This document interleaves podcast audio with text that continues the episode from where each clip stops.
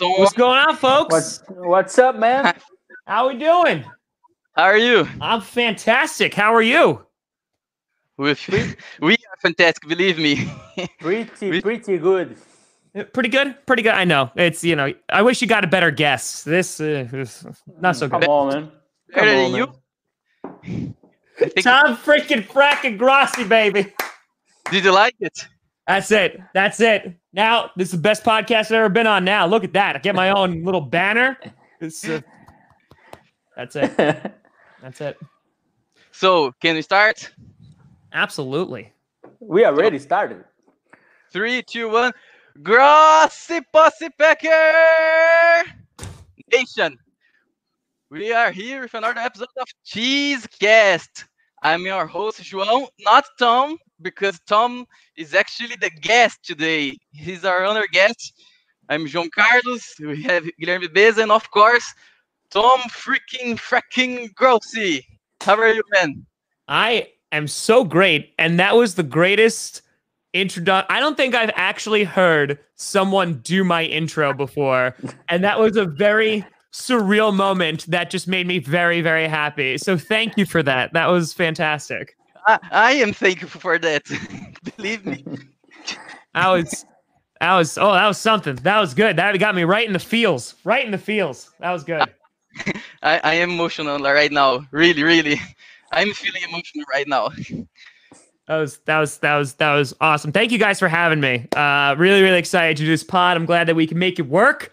And you know, if Aaron Nagler is coming on this, then I was like, whoa, I gotta I gotta come on, and I can't let him show me up. So Uh, he was our our first guest, and now you are the second. As great as he is, he is. Believe me. yeah, that's okay. All right, I get it. Second guest, okay. No, have, right, have you been have you have you been playing Madden with him? Uh, I so he, a lot of people have asked me to replay him in Madden, and I, I'm I'm planning on doing it in the off season after football's Okay. done for the season. Because during the regular season, things are crazy, and plus, I have not picked up a PlayStation controller in about three months, so I'm uh I'm a bit rusty. I'm a bit Oh. rusty right now. Okay. So, Tom, to start with our conversation, our interview, let's start for the beginning, of course. So, how, when, where, why did you become a Packers fan? You know, your father, Papa Grossi, is a Dallas Cowboy, and we don't know when, how. It was your experience as a kid, as a teenager. I don't know. It's up to you now. Yeah, yeah. So I I grew up in New York, and if you don't know, there are not a lot of Packers fans in New York. There there are not a lot. And my dad, Papa Grossi, yes, he is a diehard Cowboys fan. And ever since I was born, he was trying to just make me a, a, a Cowboys fan. And I was looking around and I was like, this is garbage. I don't I don't want this. And I don't want to become a Giants fan because that's even worse. And then a Jets fan, ugh, I ain't touching that.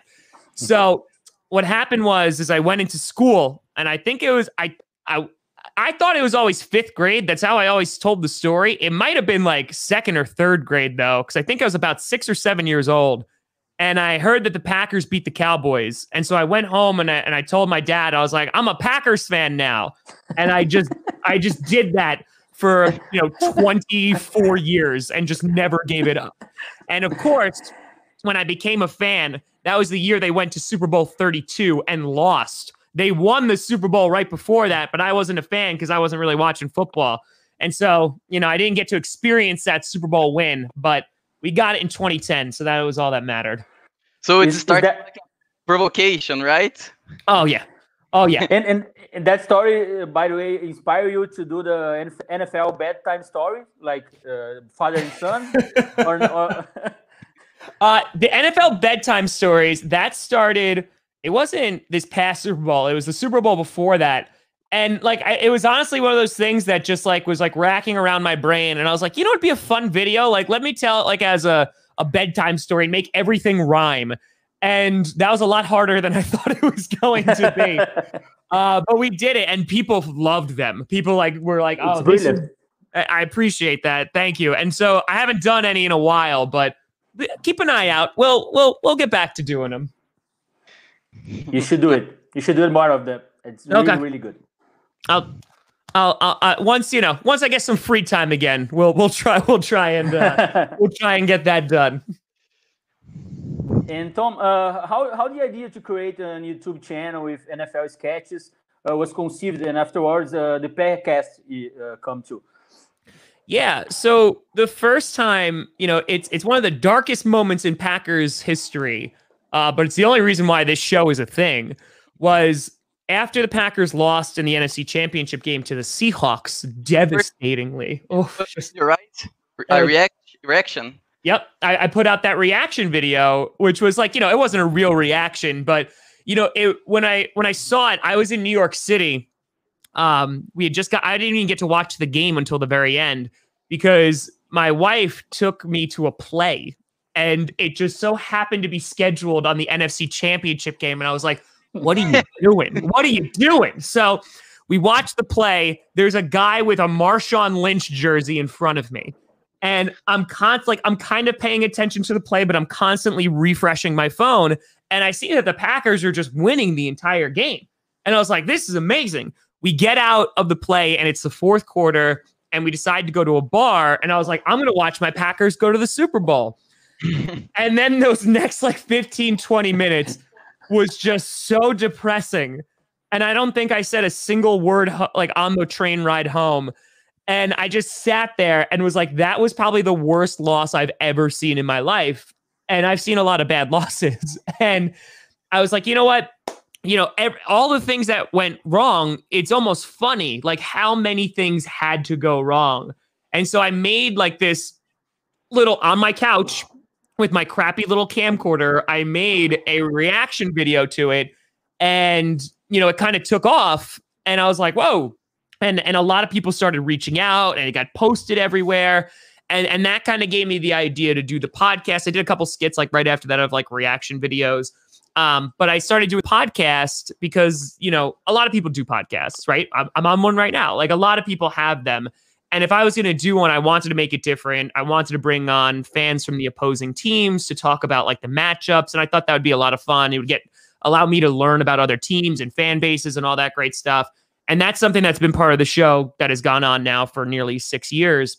And, you know, then it just evolved from I did that for two years, which was basically just audio, started putting stuff on YouTube more and more. And, you know, here we are.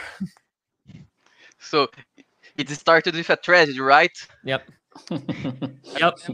I, I watched this game at a bar too, and after riding home inside the car, I was like devastated. I I, I, I couldn't believe, you know, especially after the onside kick thing. I, Oh, I guess. I cry. I cry like a child in in my my uh, fiance shoulders. So like, yeah. It was it was it was literally heartbreaking. Like it was one of those things that I got so excited. I'm like, oh my goodness, we're gonna go to another Super Bowl. We were gonna see Tom Yes, Brady versus yes. Aaron Rodgers in the Super Bowl. And and they blew it. And then like and and it just, you know, it's one of those things that I find so ironic that like one of the worst moments in Packers history, like I I wouldn't be doing this without it. And so like I have to like tip my hat a little bit to to that. I'm not happy about it still, but you know, it allowed me to do this. So Tom, as you you can see, you are a comedian, right? And the humor, the, the comedy is inside all of your videos and projects. So how comedy was inserted in, on your life? How did you become like this guy who works with comedy? It, it, was, it was hard to find the right balance between humor and like opinion, information on your videos, YouTube YouTube channel and podcast. Yeah, that's a great question. And, you know, I, I think that what has allowed me to be like moderately successful was that there's such a variety and diversity of stuff that I do, right? Like there are like the reaction videos. Ain't nothing about that's informative. No one's watching that and being like, "Oh, what is his thoughts on the stats?" That that we're not talking about stats in uh in any of those. But I think like, you know, the reaction video is like full blown on that spectrum of like all the way over for comedy.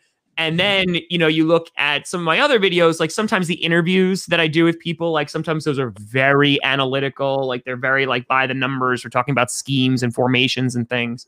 Yes. And I think for, you know, when it's just the one on one videos where it's just me, you know, talking to the camera, I, you know, I think that everybody nowadays has a sports show. Like there's there's so many people that are making content that that do that. And you know, I know my strengths as a creator is not like full blown analytics. Like I'll go and I'll watch tape and like I'll give my opinion on stuff. But I, I think that what makes this somewhat unique is that like there is that in like that little bit of comedy to it in which like I do try to throw one liners in there. I do try to throw jokes in there.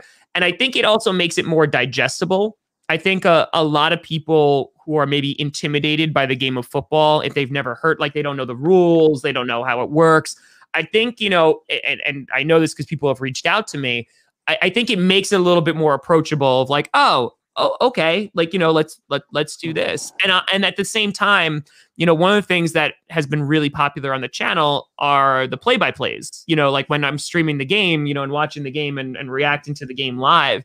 And I think like there's such a market and such a need that you can watch, you know, Troy Buck and uh, oh, Troy Buck, Joe Buck and Troy Aikman on TV, and like you know, they're not bad, they're fine. But I think to like watch it with a fan you know, there, there's such like a need for that. I mean, there's Green Bay Packers fans obviously worldwide. They're all over the place. And and I think that, you know, a way to kind of like come together and it's like you're watching it with other fans is a really cool experience. So I think if you're able to combine all these different things, people can just watch the reaction videos, they can just watch the predictions videos, they can just watch the stat videos. And I think, you know, what my channel is kind of offering them is whatever they're into, like there's a place for you less numbers, more words, right? Yeah, exactly. uh, you you are a stand-up comedian too, right, uh, Tom? Yes. Uh, in, in 2000 in 2018, you released uh, "Allergic to Fun." Uh, I did. first uh, DVD, and it's really nice. How how is that experience for you? How been working out for? Yeah, it was it was really cool. Um, you know, I think, you know, when I started doing comedy, and it wasn't even stand up first in college, I was doing improv comedy, like very like whose line is it anyway, doing it with a group of people. Um, and I really, really loved that. And it was a lot of fun. And when I got out of school, you know, there really wasn't a way for me to do that unless I was like commuting into the city and like that was extremely expensive. And I just didn't have time to do that every single day. So it, it then turned into stand up and when I started doing stand up, I, I really kind of enjoyed it and and got into it and like the the art of like crafting a joke and like getting up and, and bombing in front of people and doing terrible. Um you know like that was a thing that kind of gives you some thicker skin because that happened plenty of times. I mean that still happens. Um you know like listen I, I think it's just when when i put out the album you know, I was still like relatively new in comedy because I started, it's funny, I started doing Packcast, I started teaching, and I started doing stand up all at the same time. Like it was all in the same year. So, like in 2015. So, when I put the album out, that was kind of only three years in. And usually people wait a lot longer for that. But it was one of those things that like I, I felt comfortable with the the material. I thought it was good enough. And, you know, it was uh it, it was cool to have something physical. It was something cool to say, like, this is all the stuff that I did. Here it is. Like it's it's on it's on a CD now. It's it's on the internet, and you know it was it was it was a it was a cool milestone to have. I loved your deer joke, so it's nice. that's, that's usually one of the favorites. That's usually one. Of so Tom, tell us about you recorded two segments for the Sunday Night Football, right? Yes. Two different years. So tell us about it. How was it? How did you receive the, the invitation? It was because of Packcast. How did you how did this work for you? Yeah. Um, so the first time was in 2018 uh, for the Vikings Packers uh, Sunday night football game. And uh, honestly, like it was crazy that it even happened. A lot of, it was the week of Thanksgiving. And I literally just got home from the city I recorded an episode of Packcast in a Vikings bar with a Vikings fan, and it was a lot of fun. It, it was, uh, it was. I got a lot of weird looks, but it was, it was, it was a lot of fun. And I got home, and like my phone must have not synced or updated or what have you. But when I got home, I had a message from an assistant to an executive producer of NBC Sports, and they said that you know, my my boss is interested in potentially doing a skit for Sunday Night Football. You know, could you hop on the phone? Would you be interested? And I'm just like, like what like what like that there was like i was like how is this fake like someone's trying to get my social security number my bank accounts there's no way that this is going to happen because in 2018 like you know we i, I was not big by any means like in, in any means shape or form i mean we we have grown a, a tremendous amount especially this year but back in 2018 it really wasn't a lot we were doing stuff on youtube pretty consistently but it, it was nowhere near where we were and it just so happened that this executive producer had an idea, saw me on YouTube because he was looking up like Packer stuff and just found me. And I got on the phone with him, and this was on Wednesday. It was the day before Thanksgiving. I spoke to him by Friday, the day after Thanksgiving. NBC was at my house with a film crew, and we shot. as We shot for hours, um, and that wound up being the first one. And it was such a cool experience and like I don't know, like if you if you've seen um the actual like replay of it, my name is like a tiny little dot in the corner, and it flashes for like a second. I didn't care. Like I, I didn't get paid for that. Like I didn't care at all because I was like, oh my god, this is amazing. And when that happened, like there was a part of me that was like, okay, you know, Tom, you're not going to get like super famous now or anything like that. But like, you know, like, but there was also another part of me that I was like, oh my God, this is it. Like, I'm going to be able to quit my job. I'm going to be able to go, like, here we go, Hollywood, I made it. That did not happen. we, we got like a couple hundred subscribers out of that, and that was it. But it was, it was a really, really cool experience. And then this year, this last one, um, the same guy reached out to me and said like you know we have an idea we have an original idea that wouldn't involve you but there's potential that might fall through. Would you be able to do something? And i was like of course. So i wound up filming on saturday the day before that sunday night football game against the saints and the camera crew didn't even come. Like i literally just like skyped with the guy and i recorded everything myself with my own because now i have like equipment you know, I, I don't have a camcorder anymore. So I was able to record everything myself and I wound up just sending it to him. And I think it came out pretty good. Uh, and my name was up there for a little bit more than a second now too. So yeah, it was uh it was a really, really cool experience and I was super grateful for it. Nice. Really nice. And Tom, uh, uh, talking about the Packers history and all your favorite players, can you can you name uh, three your three favorite players of all time and why you, you like them so much? Yeah. Um, you know, nowadays he's a little bit more controversial, but like I, I grew up with Brett Favre. You know, Brett Favre was was my guy. Like in the '90s, uh, I mean, just the toughness that he had, the joy he had for the game. He looks like a big kid, you know. And as you know, a, a six year old kid getting into football, I watched that and it just amazed me everything that he did. Like I, I still have very vivid memories of watching the Raiders game, like after his father passed away and going in and destroying the Raiders uh, on a primetime game. Like I, I, remember that kind of stuff. So like, uh, you know, Favre, you know, he went to the Vikings, you know, and, and all that stuff, but you know, he, he's still, he's still one of my top guys. Um, he, he just has to be. Um, then of course you have Aaron Rodgers, who's just like the most gifted QB that I have ever been a fan of. Um, you know, then you got guys like Patrick Mahomes or whatever, but like Aaron Rodgers does amazing things. And I think what I appreciate the most about him is the guy is super intelligent, but the way that he handled that transition, which was not easy for him, like just like that, that really stuck out to me. And I was like, this is a guy I want to root for. And the guy was really, really good at football. So that also helped. Um, and then for number three, I mean, then you start getting into a toss up it's usually gonna be like a wide receiver. Like I love Donald Driver, I love Randall Cobb, Jordy Nelson's up there too. Um, if I had to like pick one, if it's not Donald Driver, it'd probably be Randall Cobb, just because the the moments that I associate with him of like you know beating the Bears over and over again, and just like the amazing plays, like that just kind of sticks out to me. And I was like, yeah, I'm like he's one of the few guys that like I have a, a Brett Favre jersey upstairs, I have an Aaron Rodgers jersey upstairs. I have my own jersey upstairs, and then I have a Randall Cobb jersey. Like that, like he's one of those guys that like I absolutely love. I wish him nothing but the best. You know, he he's he's a great player. Great. I love the Randall Cobb too. I still love him, even though seeing play on the Texans. It's fine. That's that's fine. You know what? He he's making a lot of money, so good for him.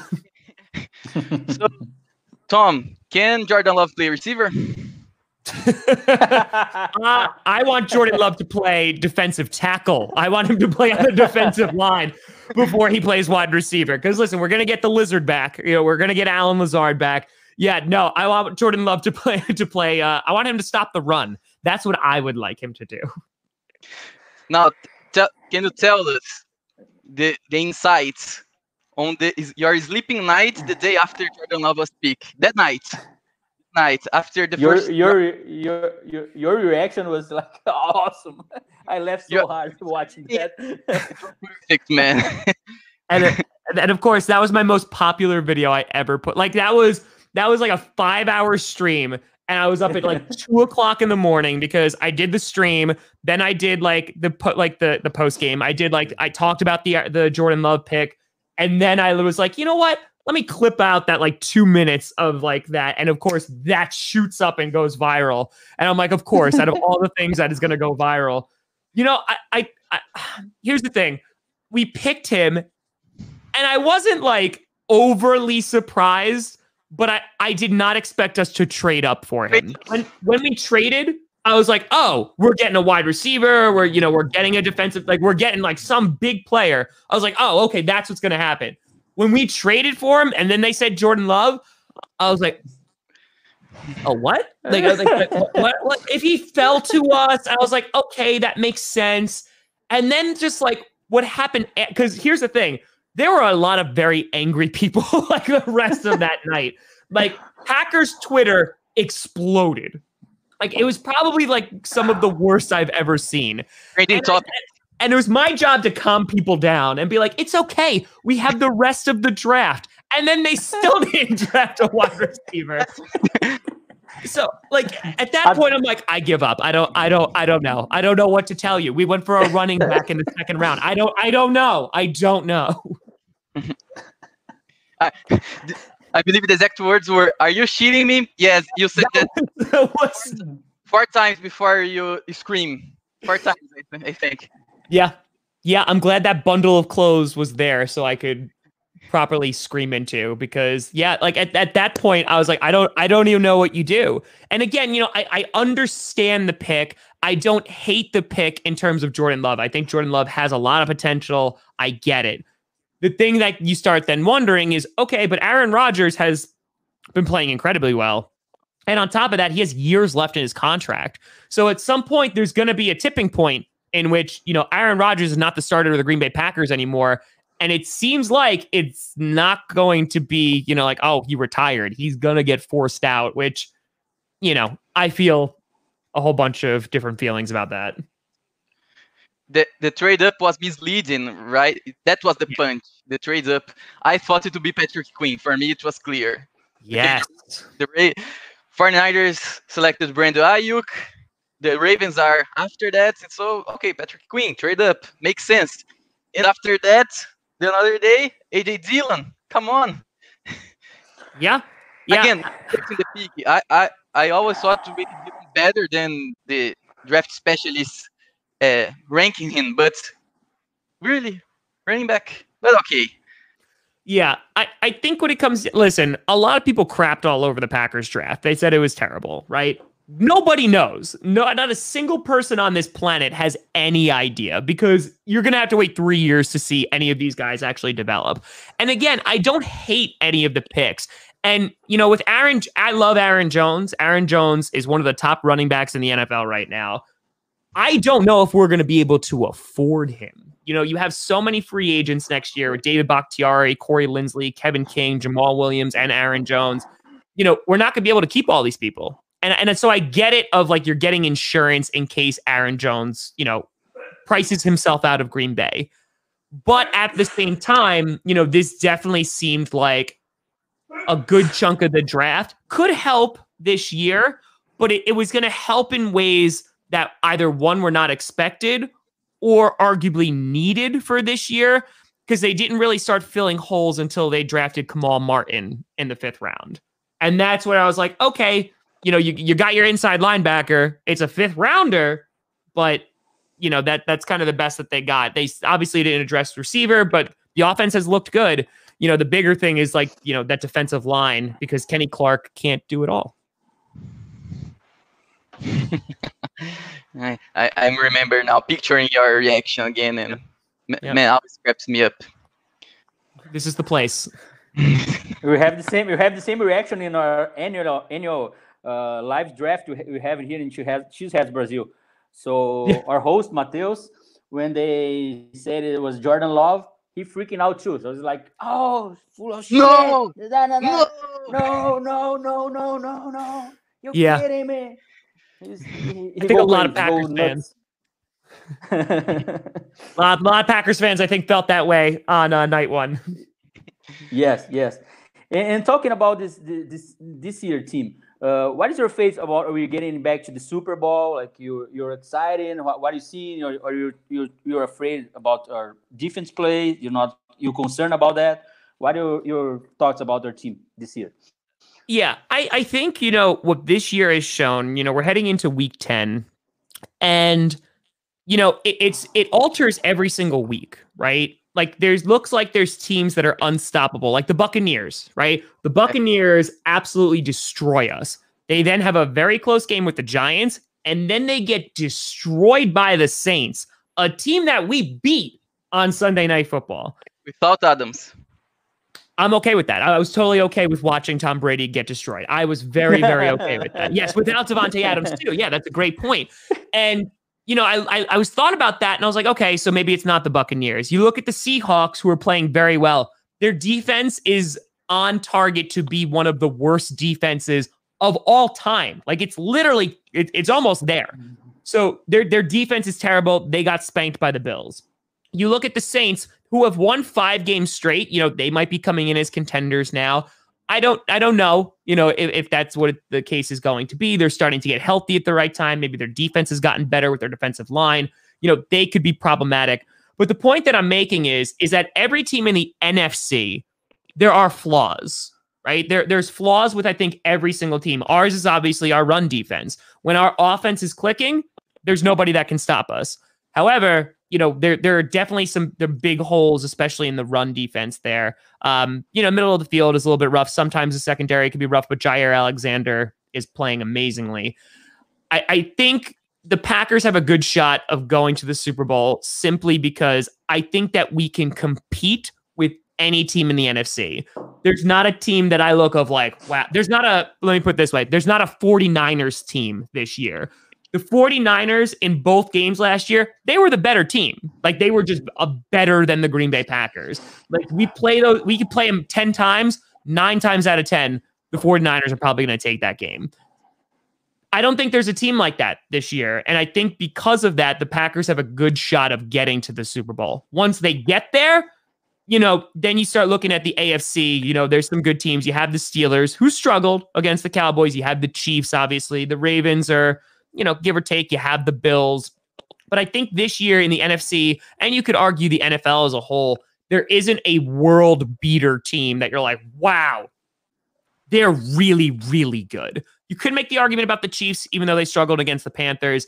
But because of that, I like the Packers' chances, and I think they're they're right up there as one of the best teams in the NFC.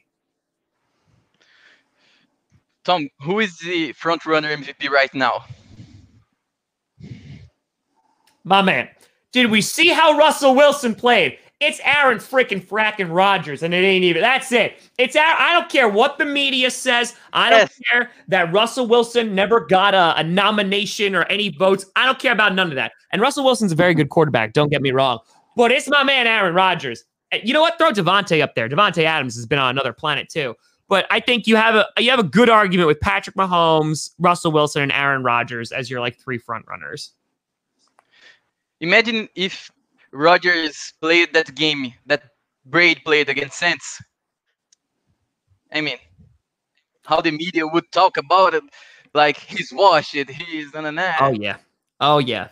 But it's Tom Brady, so we have to be very gentle. We have to take care. The media can't. We can't can't bash Tom Brady. No, he's he's our good special little boy.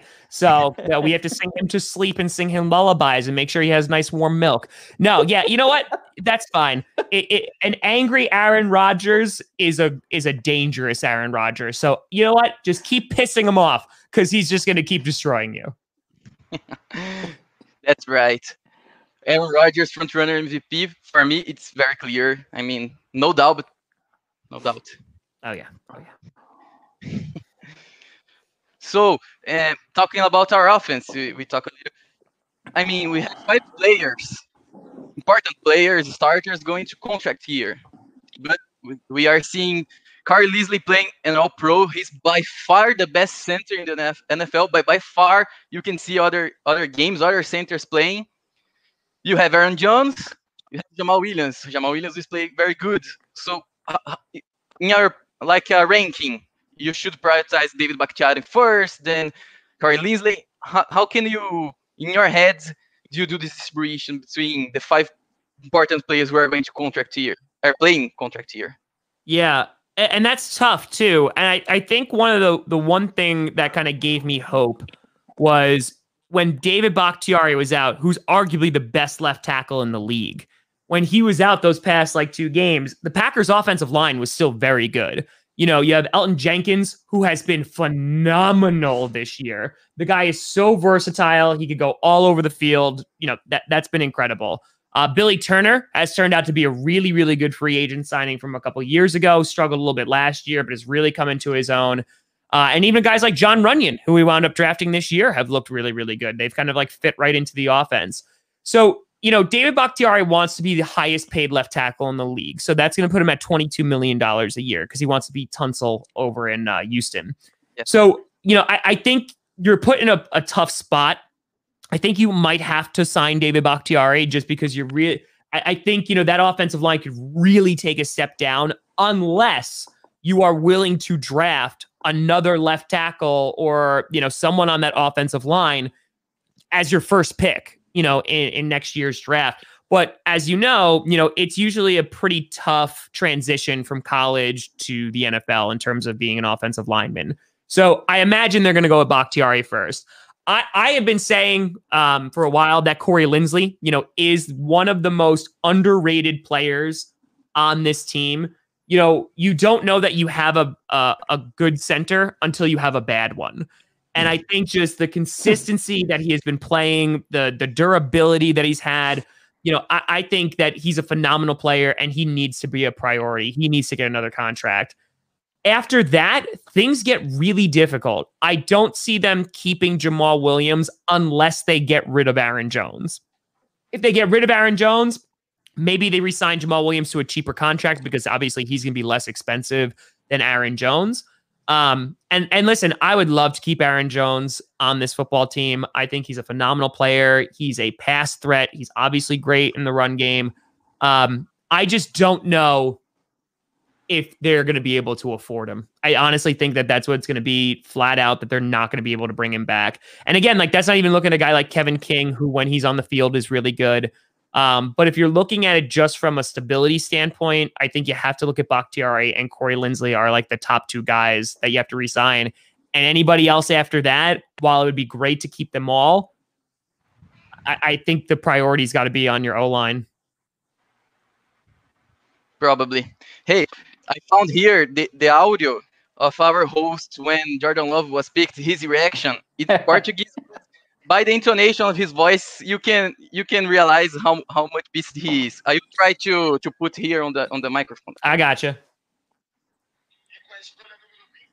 Can you hear? Yes.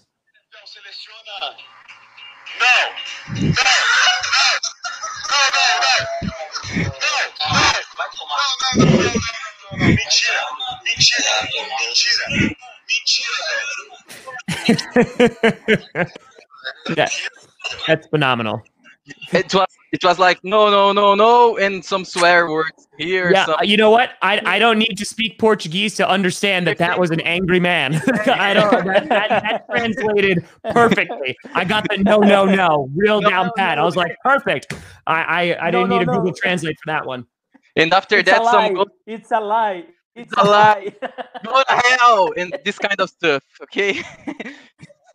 That's great. That's fantastic. So Tom, we are we are going to to open to some questions from our viewers. Então, galera, quem quiser perguntar aí, mesmo sem superchat agora a gente vai falar. And I have a game to play with you. I I I, I will try to guess how many items do you have of the Packers here there in your scenario. If you get right, you pay me a beer in Green Bay or New York when I got there. All right? Someday. Okay. I mean, I will try. I- I'm going to be honest. I- I, don't know how many Packers things I have. We'll try. I mean, it's it's it's become a, a disease. All right. I think you got mm, 40 Like total everything 40. in, in your scenario. I mean, yeah, everything. When you are li- live streaming, sometimes it's different things. So 40, 50. Hold on, hold on. Let's see. I'm going to do a quick count. All right. Uh huh. Uh huh. Uh huh. So just within this view, you're saying, Yeah. just in this screen. What, what I can see.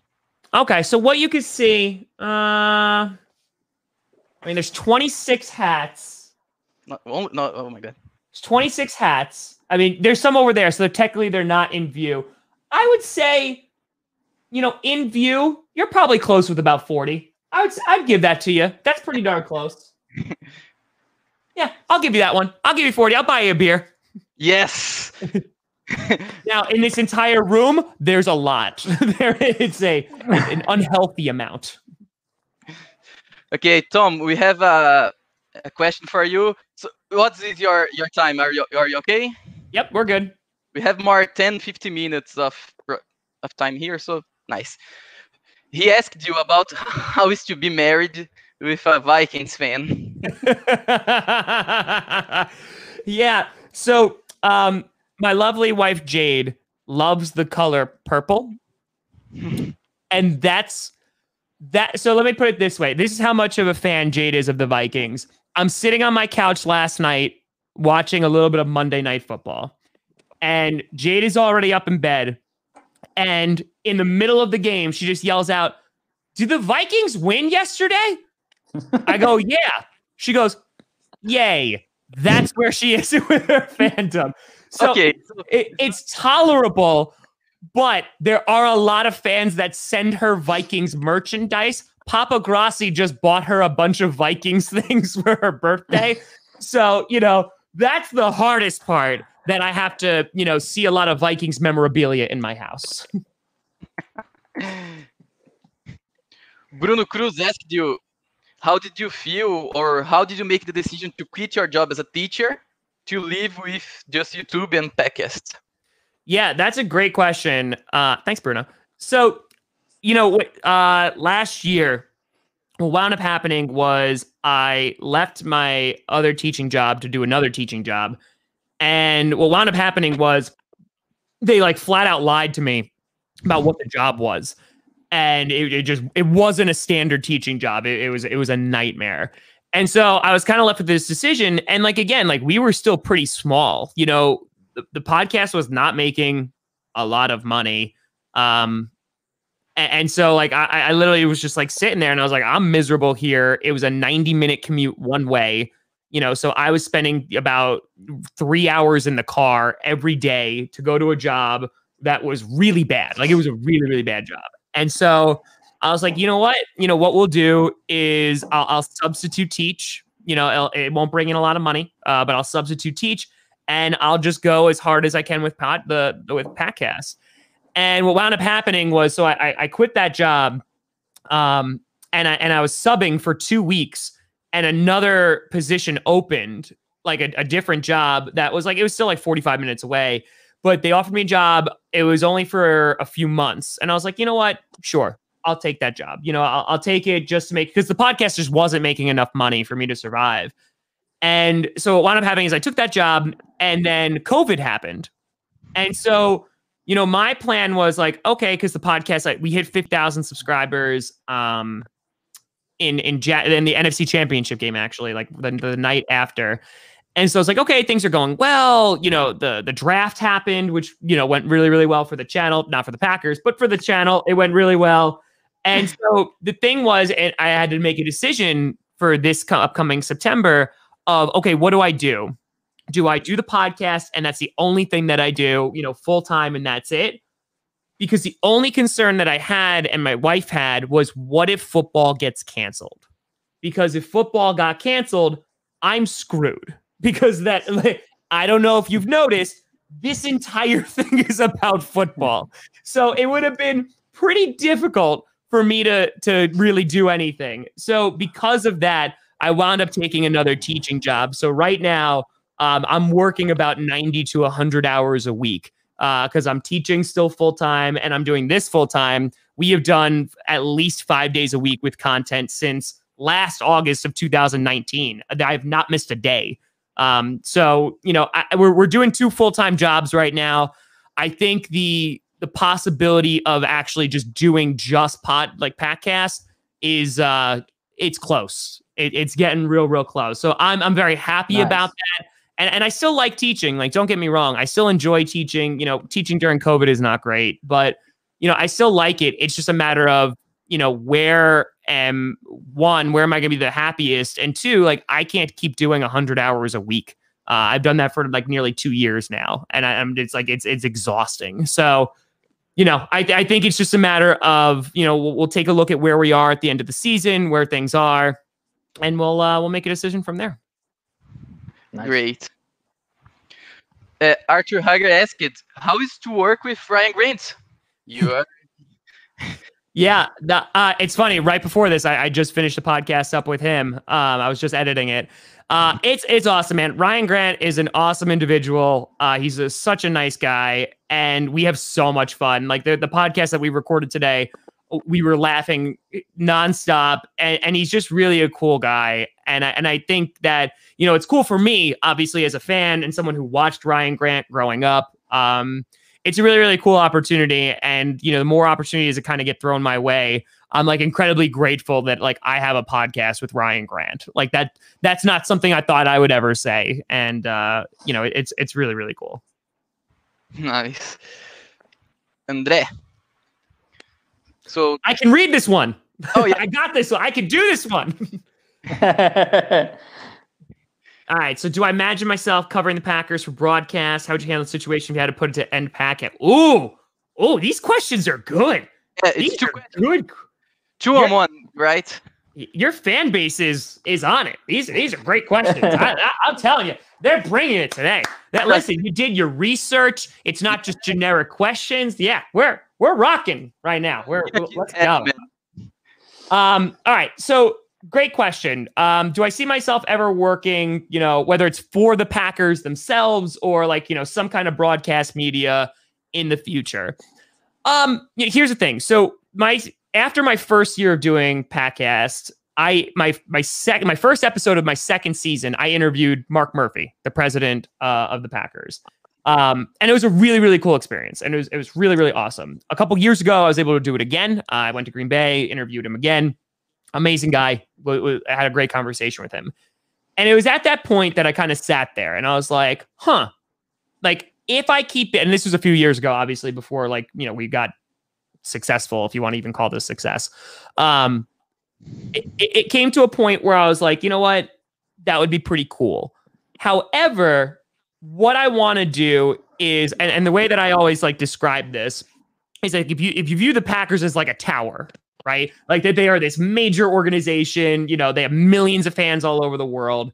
That's going to be pretty difficult for me to like be banging down the doors and like trying to be like, hire me, give me a job. That's going to be really difficult for me to do. So instead, I said, okay, I'm going to build my own tower. And if it winds up working out where like the Packers give me a call, you know, it's we'll kind of wait and see. Um, I think when it comes to the second part of the question, about like, you know, would I ever end Packcast? I think if you asked me like a few years ago, I might have been like, you know, like if you go work for the Packers, I may like, yeah, obviously, you know, who wouldn't do that? But I, I think that, you know, it, what YouTube allows me to do, and, and this is something out of all the things that I've done, I think that the, the most proud I've ever been is looking at the community of people that have like become such a staple of this podcast and it's the same people whose names like I see every single week. It's the conversations that we have. It's the live streams that we have. You know, they're three and a half hour live streams during a game, right? So like you get to know people, you see people, and and it's their generosity, and it, and it's it's just like kind of just the connections that I've made with them. To give that up, I I don't see that happening. To be completely honest with you, um, you know, ho- maybe there'll be opportunities where I could do other stuff at, in addition to to this. But you know, it's it, it's crazy. I mean, like you doing my intro, like like what is like that's crazy to me, like that, and and it's still um, it still like hasn't hit me. I think because like I am in New York. I'm not near anywhere near Green Bay, Wisconsin. People are not coming up to me on the streets and being like, "Oh my God, you're t-. like that doesn't happen." so, you know, my students know my, my, students know who I am, and that and that's it. Um, but like I, I think you know there there if I was offered any other job, there would have to be a way that I was still able to make like to still do this, to still interact with the community. Um, because like I, that's a part of it. Like I just don't want to give it up because it's been a lot of work, but it, it's just grown into something that's just so freaking awesome, and I love it. You are talking about that, and Tabata Silva here, uh, follower Packcast makes my day funnier and happier. So that's awesome. Thank you. I saw I saw uh, Kirsten in there. This is definitely better than the repeated Q and A uh, questions. A million percent of just like, how'd you become a Packers fan? And just like, what's your second favorite team, Tom? And I get that every single week over and over again. So yes, this is a million times better than those questions. Thank you. Thank you. so Tom, we, our time is is, get, is over. Taking me out. No, no, our our time like our two here in Brazil. Best your final thoughts here. Man, we, no, yeah, man, it was really nice. Really nice meeting you. You're a really nice guy. I'm proud to to have this conversation with you, and I hope you're the best and keep doing this great job you do for the the, the Packers community and for the fun community too. Thank you so much, guys. Honestly, like this was this is probably one of the most fun podcasts I've ever been on. So I, I really had a great time doing this. Um, your fan base is awesome. I've gotten a lot of messages from your fan base over the past few days uh, when you announced it. So yeah, this it, it's so cool. Um, and and I appreciate you taking the time and having me on. I, I want to thank again because to have a guy like you here in our podcast, it kind of gives us a recognition here, very far from the United States and from Wisconsin. Yeah and I know it's very important for to us. Really, it's it's hard. To, really, really important. Important. No, I, it's I, a great, I, I it's a great day. That.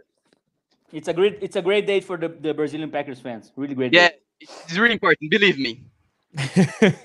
uh, listen, you know, it, it's one of those things that people ask me, like, you know, uh, like, how do you do this? And you know, it, it's doing what you guys do. You make good content. You do it consistently and and that's it. Like that there there's no secret sauce. There's no you know like secret tips to success. It's it's just working at it. You know you guys have obviously an entertaining show here. You have a great fan base and and you just keep doing what you're doing and you know we'll we'll we'll exchange beers in green bay. Yeah that, cheers mate. Cheers. Cheers my friend. So we wanna we wanna you hear more more times eh? then absolutely Okay, can can we count on this? Absolutely. Yeah. Então é isso, galera. That's it. Can you make the the final call here? The last words for now, our podcast. Thank you so much for watching. I'm Tom Grassi. And as always, go pack go. Go pack go. Go pack go.